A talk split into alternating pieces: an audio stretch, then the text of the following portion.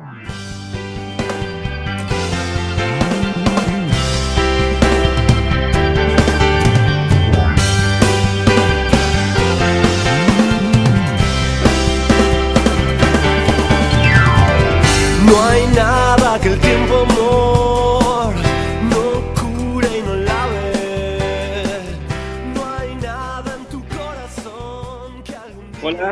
Eh, gracias por acompañarnos en este nuevo episodio de Perversos Polimorfos. Hoy tenemos un tema provocador, la nueva normalidad. Les habla Carlos Alvarado, un gusto. Y mis compañeros Daniel Umaña, Félix Peralta, es un gusto que nos acompañen. Y para empezar a hablar un poco del tema, bueno, qué complejo esto de la nueva normalidad, ¿no? Porque hablar de la nueva normalidad nos obliga a pensar en la antigua normalidad, ¿no? Y hay algunos autores incluso que dicen que, que la normalidad fue la que nos trajo a esta, a esta situación, ¿no? Y cuando hablamos de normalidad y anormalidad es, es complicado porque implica hablar de, de, una idea de lo correcto y de lo incorrecto, ¿no? Y de lo que se sale de eso correcto e incorrecto se considera anormal, ¿no? Pero bueno, ¿Qué podemos empezar eh, diciendo de esta nueva normalidad? Yo pienso que cuando uno habla de la normalidad, lo que está tratando es como de buscar nuevamente el equilibrio que tenía antes, como buscar esos momentos que antes se vivían y que ahora nos quitaron. Y que entonces, ¿cómo hacemos en esta normalidad para poder vivir esos hechos que teníamos antes, que nos gustaban tanto, que queríamos perpetuar y todo eso? ¿Cómo hacemos para meterlos en esta nueva normalidad, verdad? Entonces yo siento que más que todo es como una, como de buscar una adaptación, una adaptación para poder seguir en lo mismo que seguíamos antes, pero adaptándonos, ¿verdad? Porque uno podría pensar que la nueva normalidad significa cambios, pero yo lo que creo es que más que cambios son como adaptaciones, que no queremos, como sociedad, no queremos dejar de vivir lo que antes vivíamos. Todo lo que antes éramos, todo lo que antes producíamos, incluso todo lo que antes se hacía normalmente, no queremos dejar de hacerlo. Y lo que se busca es, ¿cómo hacemos para que esta nueva normalidad se pueda hacer todo eso? Yo creo que ese es el punto que busca como la sociedad y creo que es muy difícil para la sociedad entender que, que la adaptación no sé si será o no será posible. No sé qué opinan. Pero ¿qué, qué, qué estamos entendiendo por nueva normalidad? Digamos, a usar cubrebocas, a, no sé, ponernos alcohol en gel, o es algo mucho más complejo. Es que también yo siento que hablar de la nueva normalidad es como un poco una cortina de humo, ¿no? Para no ver algunas cosas que están por ahí. Yo opino realmente que no hay ninguna nueva normalidad, lo que hay es una normalidad. O sea, una nueva normalidad me remite como la idea de volver al ayer, pero como como la frase esta famosa del escritor de Alicia en el País de las Maravillas, no puedo volver al ayer porque ya soy diferente. O sea, ese concepto de nueva normalidad a mí me parece, o sea, estamos en una situación y nueva normalidad ya es normal. A mí me, parece esto como estas ideas de hablar de modernidad y posmoderno. O sea, estamos en una sociedad tan narcisista que somos más que modernos, somos postmodernos. Y, y la nueva normalidad, ¿qué es? O sea, nosotros nunca vamos a volver a ser como antes, entonces no hay una nueva normalidad, lo que hay es una normalidad. Y listo. Y puede haber una nueva normalidad dentro de seis, siete meses cuando todo el mundo esté vacunado, o dentro de cinco años. Y si aparece una nueva cosa, lo que decía Carlos, la normalidad anterior es la que nos llevó a lo que estamos. Pero si algo ha aparecido en esta época, que realmente a mí no me gusta hablar de nueva normalidad, si hay algo que ha aparecido en esta nueva época es que las cosas que pensábamos que no iban a salir, salieron peores. Un sistema capitalista muchísimo más destructor, aparecieron más ideas xenofóbicas cuando se suponía que había una gran solidaridad. Al inicio de, de la pandemia todo el mundo hablaba que la música nos iba a salvar y me, me, recuerdo todo lo que se compartía de la gente en los balcones cantando, que un vecino tocaba música, y pero tenemos un país como el de nosotros que más bien comenzó a quitarle los recursos a cultura y en otros países está pasando algo parecido. Hablábamos de los hermanos y de las personas que venían, cómo teníamos que vacunar. De un momento a otro parecía la idea de que por qué los extranjeros tienen que ser vacunados o los servicios de salud. O sea, a mí me parece que la situación que estamos viviendo en la actualidad, lo único que hizo fue enseñarnos lo mal y lo tapado que estaba todo, como lo que dijo Carlos, la normalidad o nueva normalidad es limpiarnos este, con alcohol. Yo creo que es darnos cuenta de lo mal que está todo. A mí el concepto nueva normalidad no me gusta, digamos. Me gustaría más bien hablar como de la actualidad. Sí, porque además no, siempre como sociedad estamos cambiando, ¿no? ¿no? No podemos decir que pandemia o no pandemia, digamos, es la misma sociedad de hace 10 años o de hace 20 años, digamos. Eso también es nuevo. Lo que pasa es que es esta sensación de los seres humanos, ¿verdad? Que es como tan interesante de la continuidad y que es como, como lo mismo, digamos, que, que somos iguales siempre, eh, inmutables eh, a través del tiempo, etcétera. Pero ya solo hablar de lo normal y de lo anormal alude a un concepto de imposición, ¿no? Un concepto de, de, de lo que debe ser, digamos, o de lo que debería ser. Y yo creo que ahí es donde está el problema, ¿no? Hemos empezado a ver un montón de cosas que han surgido, como decías vos, Félix, que me parece muy interesante, digamos, que no han surgido cosas nuevas, digamos, el racismo ya existía, la xenofobia ya existía, el odio, el rechazo a lo diferente, y más bien, como decías, Daniel, hablar de nueva normalidad es como, bueno, nos desviamos de la linealidad de la vida cotidiana pero por una cuestión de pandemia, pero bueno, ya ahora poniéndonos cubrebocas, tomando distancia, que ese tipo de cosas se las traen, digamos, la, la cuestión de la distancia, el otro es peligroso, ¿verdad? Porque hay algo invisible que anda ahí, que no lo vemos, ese bicho coronavirus, digamos, invisible que en cualquier momento el otro me lo va a contagiar y entonces hemos empezado como a, tenernos miedo, que a mí me, parece una cuestión complicada, ¿no? Y eso se ha visto en, la exacerbación de, de toda esta xenofobia, de todo este repudio, de todo aquello que sea diferente. Creo que ha sido muy el concepto, digamos, de nueva normalidad a mí tampoco me gusta, pero creo que es muy esclarecedor y resume muy bien lo que está pasando.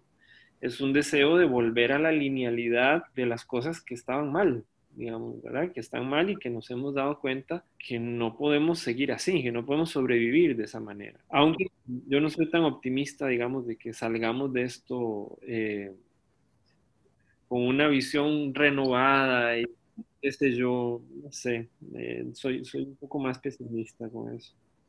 Yo lo que creo con este término nueva normalidad es que eso nace de las redes sociales. A alguien de las redes sociales se le ocurrió decir, ahora vivimos en una nueva normalidad y entonces ya es parte del léxico que tenemos en este contexto. Pero yo tengo una pregunta que quizás no sé qué opinarán ustedes, porque ahora que ustedes hablaban de que hay situaciones que explotaron, ¿verdad? Lo que es el racismo, lo que es eh, la violencia, todo esto que hablábamos el, el episodio pasado, ¿verdad? De todo lo que pasó con Trump y toda la derecha norteamericana y todo eso. Yo me pregunto si en realidad más de una nueva normalidad es explotar una normalidad que antes estaba escondida. Entonces, que todo este contexto que estamos viviendo, lo que hizo fue permitir que muchas situaciones que estaban escondidas todo esto de la violencia en Estados Unidos, toda la xenofobia, ¿verdad? Que dice, como dice Carlos, el otro, y no es el otro tico, sino es el otro que está fuera de las fronteras, ¿verdad? Entonces, no es que haya una nueva normalidad, ¿verdad? Así como ustedes dicen, yo creo que el término no es muy científico que digamos. Yo lo que creo es que este nuevo contexto lo que hace es que nos muestra de una manera más potente las cosas que ya existían. Sí, nos muestra y nos oculta también. Muestra cosas y oculta cosas. A mí me parece que, que, retomando lo que decía Carlos y a partir de lo que vos preguntabas, este, Daniel, el espacio físico, afectivo, digamos, que es lo que ha cambiado mucho, lo que decía Carlos. O sea, yo sí creo que cuando hablamos del otro, hablamos del otro costarricense, porque en un momento donde había más contagio era donde la gente no quería ni llegar y después apareció la gente del Gran Área Metropolitana que en vacaciones quería ir a las playas y me acuerdo perfectamente de una gente en algunas playas de Costa Rica diciendo, si vienen aquí los macheteamos, porque tampoco querían a ese otro costarricense que iba a llegar con el virus. O sea, el virus nos, nos divide por completo, nos divide las familias. Este espacio socioafectivo, el imaginario, digamos, desaparece y vienen a llenar los espacios como estos de, de, de las redes, Zoom, eh, de, bueno, un montón de, donde los niños, digamos, y los adolescentes y las personas van a clases y demás. A mí se me parece que hay una explotación muy grande y creo un concepto de que es una, una socióloga, que hablaba de la aceleración del tiempo y creo que lo de la pandemia lo que ha permitido es acelerar un montón de procesos que, por ejemplo, estaban mucho más lentos en un país como Costa Rica. Lo virtual, el teletrabajo, digamos, que el teletrabajo viene a ser muy práctico, pero es muy explotador. la gente que está en teletrabajo al final está trabajando mucho más que si estuviera yendo a una empresa, cumpliendo un horario porque le dan unas metas a veces que son casi imposibles. En el teletrabajo, eh, en el caso mío, por ejemplo, yo me doy cuenta que yo no tengo tiempo para nada. Yo termino una, una charla y a los cinco minutos ya tengo la otra charla y después tengo la otra. Y es parte como esto que venía de la explotación a través de los medios electrónicos, de la tecnología, la tecnología en disposición y en camino hacia dónde, digamos. Pero a mí sí, sí me parece que nos viene a exponer todo lo, lo malo y yo también creo, también algunas cosas buenas, la verdad. Pero yo sí creo como Carlos, yo no soy nada optimista. Y creo que esto es el resultado de un proceso de descomposición social, que también podríamos discutir la palabra, que nos enseña dónde estamos y que vamos en un camino hacia eso, lo que hablamos los programas pasados. Esto no se acaba ahora, ah, no se acaba cuando la última persona del mundo esté vacunada, porque yo no sé si ustedes saben, pero la vacuna se tiene que seguir poniendo todo el tiempo. O sea, hay que, eso es como con la influenza, o sea, hay que volver a vacunarse, y hay que volver a vacunarse, y hay que volver a vacunarse, y eso ya es todo un negocio. Y entonces todo lo que va a aparecer alrededor de eso, y nadie, por ejemplo, sé que, que me voy, pero digamos, cuántas personas en este momento están hablando de lo que realmente es el impacto de la destrucción del planeta y cómo llegamos hasta aquí por una sociedad que termina destruyendo todo lo que le rodea. Esas discusiones desaparecieron y hasta de una forma para mí súper negativa. Cuando pasaron dos meses en que la gente estaba en confinamiento y que se veían los delfines y que los pájaros y que no sé qué, la gente comenzó a construir un imaginario que con que el ser humano durante dos meses no haga algo, la naturaleza se, se restaura y eso no funciona así. Sí, es, es, interesante esta, esta idea, ¿verdad? Porque también la pandemia inicia como siendo una pandemia que traen las personas de cierta condición socioeconómica que logra viajar, pero poco a poco va tomando clase social, digámoslo así, ¿no? Este, las personas con menos recursos, con menos posibilidades de acceso a educación, a, salud, a ciertos medios, digamos, entonces se va polarizando, ¿no? Entonces eh, es una pandemia que poco a poco va tomando condición socioeconómica, ¿no? E, este, y afecta principalmente a las poblaciones más vulnerabilizadas, como los afrodescendientes, las personas empobrecidas, los migrantes, etcétera, ¿no? Por ejemplo, dicen, bueno, este, ponen en Costa Rica, eh, vean qué dramáticas, las cuarterías. Las cuarterías han existido toda la vida y se empiezan a ver a partir de la idea del riesgo, ¿no? Del riesgo para quién,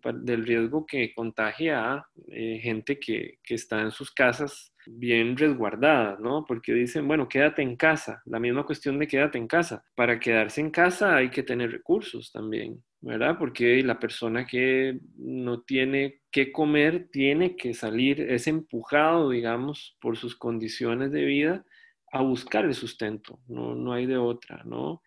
Todas estas cosas lo refleja la pandemia, pero es más fácil, eh, de hecho estaba leyendo por ahí, uno escucha a la gente de, de, condición socioeconómica más alta, siempre los escucha hablar de la educación como, como respuesta, digamos, para, para el problema de la pobreza pero curiosamente uno no les escucha decir nada de la, redistribución de la riqueza, por ejemplo. Siempre dicen la educación que es importantísima la educación, eso nadie lo discute. Pero ¿qué pasa con la redistribución de la riqueza? De eso no se discute, porque es más fácil esconderse detrás de conceptos abstractos como la, educación y qué sé yo, ¿verdad? Este tipo de cosas que además es una idea muy de clase alta de lo que es la educación. La educación, hay muchos tipos de educación, ¿no? yo creo que cuando hablamos de nueva normalidad, este, tenemos que aclarar a qué nos estamos refiriendo. Si es el concepto que se puso de moda, ¿verdad? Como decía Daniel, por las redes sociales, se puso como muy de moda, o es un intento, digamos, de, de, ver lo que realmente está lo que realmente está sucediendo. Yo creo que es, que es una moda y que además es una cortina de humo, ¿no? de que vamos a volver, de que el sistema está bien así como está y tenemos que volver ese sistema después de una pausa obligada debido a este bicho que anda por ahí, que es invisible, digamos, y que a partir de esa justificación los gobiernos hacen lo que quieran, ¿no? Este, con medidas a veces que son hasta, hasta contradictorias, ¿no? Una pregunta. ¿Y no extrañan algo de, de esos momentos antes de la pandemia? Yo, por ejemplo, extraño muchísimo poder reunirme con la gente. Por supuesto. Poder ir a conciertos. Pero yo no creo que eso vaya a ser un cambio hacia una nueva forma de ir a conciertos, sino así como dice Carlos, que es como una pausa. Pero va a llegar el momento en que de ahí se mueve, por ejemplo, mucha, mucha plata en Estados Unidos, en festivales, con muchos artistas, muchos músicos, qué sé yo, el Circo del Sol, todas Las Vegas, los casinos, se maneja mucha plata y yo no creo que ellos estén dispuestos a tener una nueva normalidad tampoco. Pero también hay gente que sigue adaptando. Por ejemplo, hay músicos muy, muy famosos, digamos, de, de rap, que hicieron apariciones, por ejemplo, en Fortnite y cobraron mucho más apareciendo en un videojuego que lo que cobran en un concierto. La aparición, digamos, de los streaming, Netflix, Amazon, HBO, Disney. Hay algunos que, digamos, ayer, eh, para que contextualizar a la gente, antier más o menos, hay una pelea de McGregor y Amazon lo estaba pasando. Sí creo que van a ver los conciertos y se van a regresar, pero también creo que estas industrias se han ido adaptando y la razón no es la pandemia, la razón son los cambios tecnológicos, porque ya desde hace un tiempo para acá, este, los músicos ganaban por los conciertos, pero las disqueras ya tenían un montón de gente que estaba pirateando, sacando, y entonces yo creo que se han ido adaptando porque saben que la tecnología los va a cambiar. O sea, eso es como ver un partido de fútbol. Antes todo el mundo los podía ver en los canales abiertos y uno decía en otros países, qué barbaridad, había que pagar para ver. Y ahora en Costa Rica también hay que pagar para verlo. Pero de ahí alguien tiene un Facebook abierto, un Facebook Live y todo el mundo comienza a conectarse y termina viendo el partido gratis en su computadora porque hay alguien que sí pagó para hacerlo, que le den likes y después cobra por lo monetiza. O sea, es, es una tendencia que se acelera en este momento, pero es una tendencia que ya venía, lo que es que se acelera. Y lo que decía Carlos también a mí me parece una cosa muy importante sobre lo de la educación y también cómo se dividen las clases. Cuando apareció todo lo de la educación virtual, la gente con mejores recursos tenía muchas más posibilidades de todo lo virtual. O sea, habían personas que no tenían un aparato para poder conectarse, ¿verdad? Y entonces como, bueno, es que ahora la educación virtual, entonces los papás de la gente, muchos recursos, papás y mamás, ay, las maestras tienen que estar conectadas, los docentes tienen que estar conectados las 10 horas que les dan hasta el de karate, haciéndolo virtual, mientras por el otro lado las escuelas, colegios y personas con escasos recursos, se les hizo una brecha gigantesca, ¿verdad? Eso también es parte de lo que decía Carlos y a mí me parece que es importantísimo porque esas brechas económicas se hicieron más grandes. Bueno, un informe que salió esta semana sale que los más billonarios del mundo, la gente más mm, recontramillonaria, aumentó su, su nivel de, de, ganancia, digamos, sus millones en, en un 27% en algunos casos, a veces más. Es escandaloso. Y es gente que vos siempre ves que sale en los medios diciendo, no, sí, tenemos que combatir la pobreza, tenemos que salvar a la humanidad, la idea de que yo salvaré a la humanidad, que es una cosa muy mesiánica, que además esta gente de, muchos recursos siempre han jugado con el discurso mesiánico religioso, digamos, donde el dios dinero, digamos, va a salvar a... La gente se salva a partir del dios, del dios dinero. Entonces, creo que esa parte también es importante, ¿no? Las brechas se han hecho dramáticas y muy significativas, como vos decís, Fénix. Bueno, eh, un tema que da para, para mucho y, quedaron muchas inquietudes por ahí que, iremos retomando en otros, en próximos encuentros, en próximos programas. Gracias por, por habernos escuchado. Eh, nos vemos en la próxima.